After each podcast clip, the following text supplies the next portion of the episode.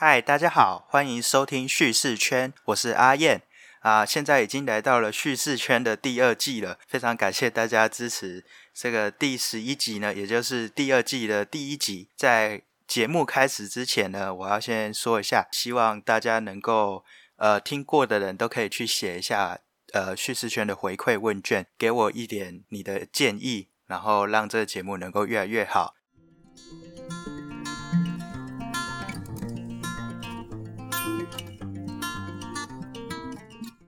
那在这第二季的第一集呢，我们这次就要来有一点较争议的话题，那就是关于桃园人与中立人之间的爱恨情仇。那应该说都是中立人自己在那边乱战，所以我们今天就要来占地方，站起来。身为一个桃园人，要向这些立独分子喊话，不要来做一个分裂分子，分割神圣不可分割的大桃园地区。那其实对外地人来说，这是一件非常特别的事情，明明都是桃园市的人，但桃园市中立区或者甚至是平镇区等等，有些地方的人会称自己叫做中立人，而不是称作桃园人。那对一些就是外县市人来说，他们就会觉得很有趣，然后每次看这种桃园中立的之间的争辩，就很像在看八天档一样，非常有趣。那其实为什么会有这样的？中立人的高度认同，那这我以前也曾经在大学的时候，为了做报告，还特别去做一个很简单的呃直性研究。这样其实这样子是有一些原因啊，大概就可以分成几点。那我接下来就会逐一来说明给大家听，为什么中立人会觉得自己是中立人，而不是说我是桃园人这样。呃，一般来说，这边可以先从就是第一点来讲，就是桃园是一个双核心发展的。都市包含北桃园中心的桃园区，然后还有南桃园为中心的中立区。那其实彼此都是有相当程度的繁荣，就是以这两个都市为中心做一个双核心式的发展。所以呢，不管是在中立区或是桃园区，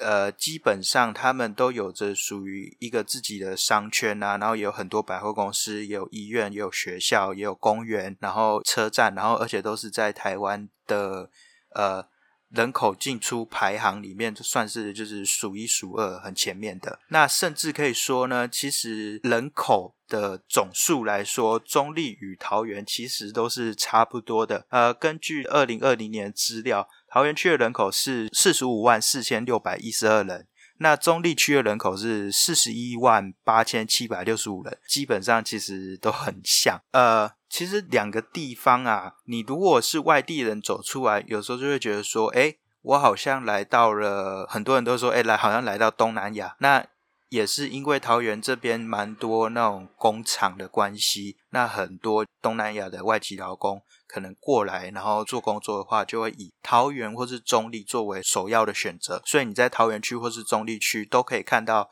呃，一些车站内部啊，有些标示甚至都是用泰文啊，或是粤文等等的。然后有不少相关的店家，那走在路上也可以听到各种可能泰国啊、越南等等东南亚国家的人，然后用他们的语言在那边开心的讲话，这样子。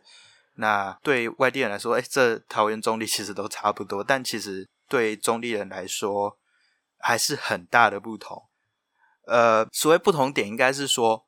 中立觉得自己是地方的龙头，我们发展最多最快。确实是这样子，因为其实中立的发展，我以一个桃园人来说，我觉得中立的发展比桃园更加的繁荣。你一走出中立车站，其实那个市区商圈的热闹程度，相对于桃园来说，真的是比较多东西可以去逛。所以其实中立人会这么的骄傲，能够有这样的自己的城市是在桃园市里面是相对繁荣的，这是呃有这个原因是这样子。那第二点就是为什么中立人认为自己是中立人，不是桃园人的原因，其实也跟族群有点关系啦。刚才有提到说，桃园分成北桃园跟南桃园，北桃园通常都是以闽南人为主体，那包含桃园区啊，然后龟山区啊、芦竹区等等的这些北桃园地区。那南桃园的地区呢，通常都是以客家人为主体。那包含中立区啊、平镇区啊，然后杨梅区啊等等，这些是属于南桃园的部分。那其实这样子的桃隶之争呢，在清朝的时候就已经开始有这些争斗了。在清朝的时候，桃园啊叫做桃仔园嘛，然后中立那一带叫做建仔立，建是呃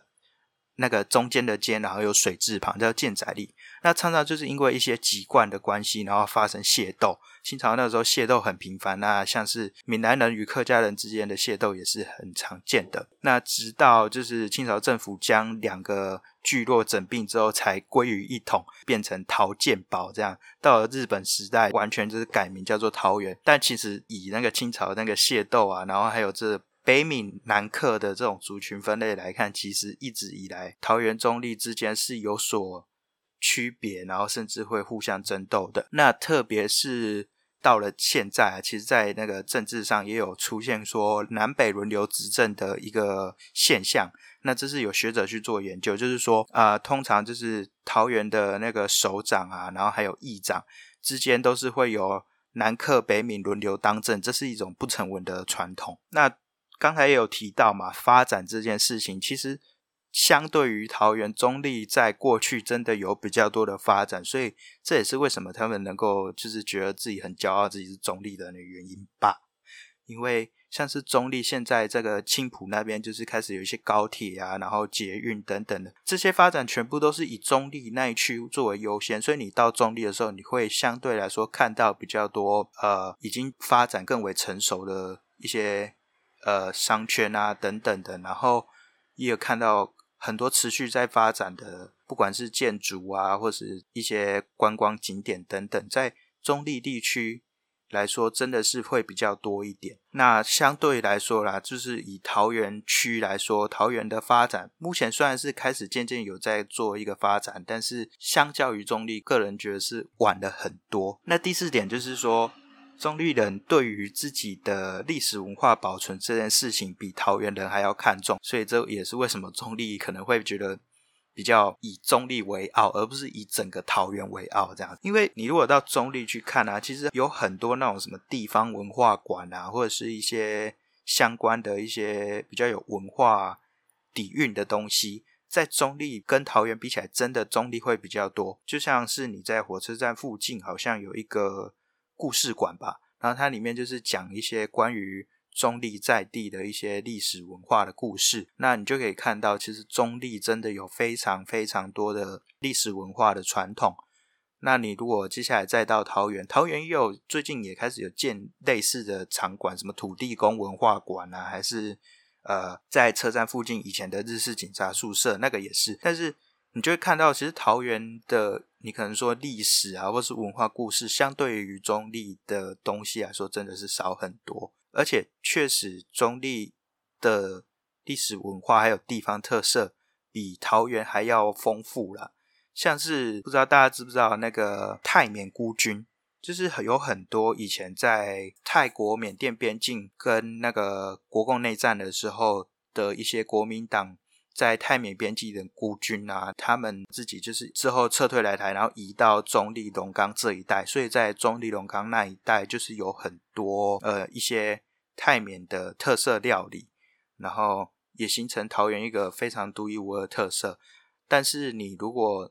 走出那一带，然后你到桃园区的话，真的是看不太到这样特别的东西。所以其实中立人对于自己的历史文化。非常重视保存，也很看重，而且中立确实有比较多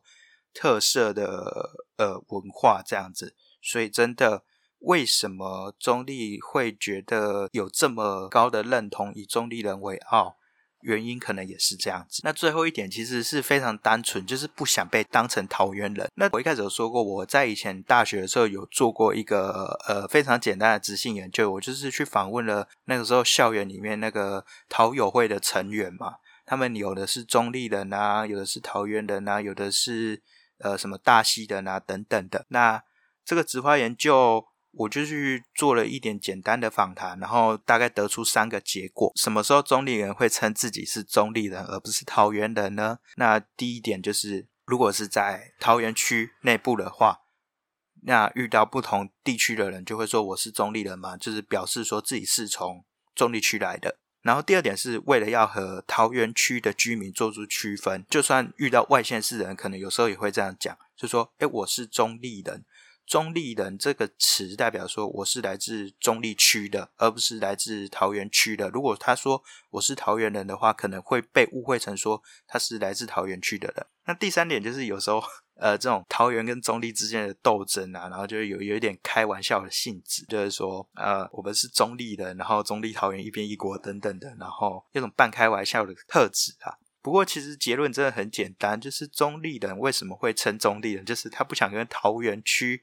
的桃园人搞混，就这样。但结果来说啦，其实不管是从文化面啊，从经济发展层面，还是从历史层面来看，中立确实比桃园有更多的发展，更多的呃，在很多方面来说，它是其实是胜过桃园的。但两地之间又非常的相似，不管你去桃园去中立，其实都是差不多的啦。硬要说的话，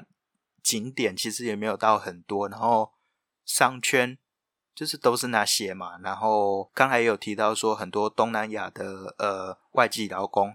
其实也都很多。那其实看起来的生活样态都还是蛮像的。然后在以前啊，车站也都是一样 丑，所以真的是两地之间差不多。那身为桃园人，我们平常也不太会没事跑去中立那边，因为就都一样啊，为什么要跑去中立？而且我去台北还比较近，那中立人也比较少会。特别跑来桃园这边，因为在中立他就有很够逛了。那如果真的他很想要去玩些什么，他不如就直接去台北。所以就是这种呃，在这个后来规划的这个行政范围内啊，然后这种双核心的都市竞合发展，那造成特殊的一个认同现象，是非常有趣的一件事情。不知道在其他的县市有没有同样的这个状况？我也是非常好奇啊。如果在你所处的县市有这样的状况，也可以来分享一下。但是我目前遇到没有像中立人这么高度认同的，应该真的是很特别。中立人不知道在特别什么，反正就是他们总觉得自己是非常特别的一份子，其实 没什么特别，都是桃园人嘛，不要分那么细。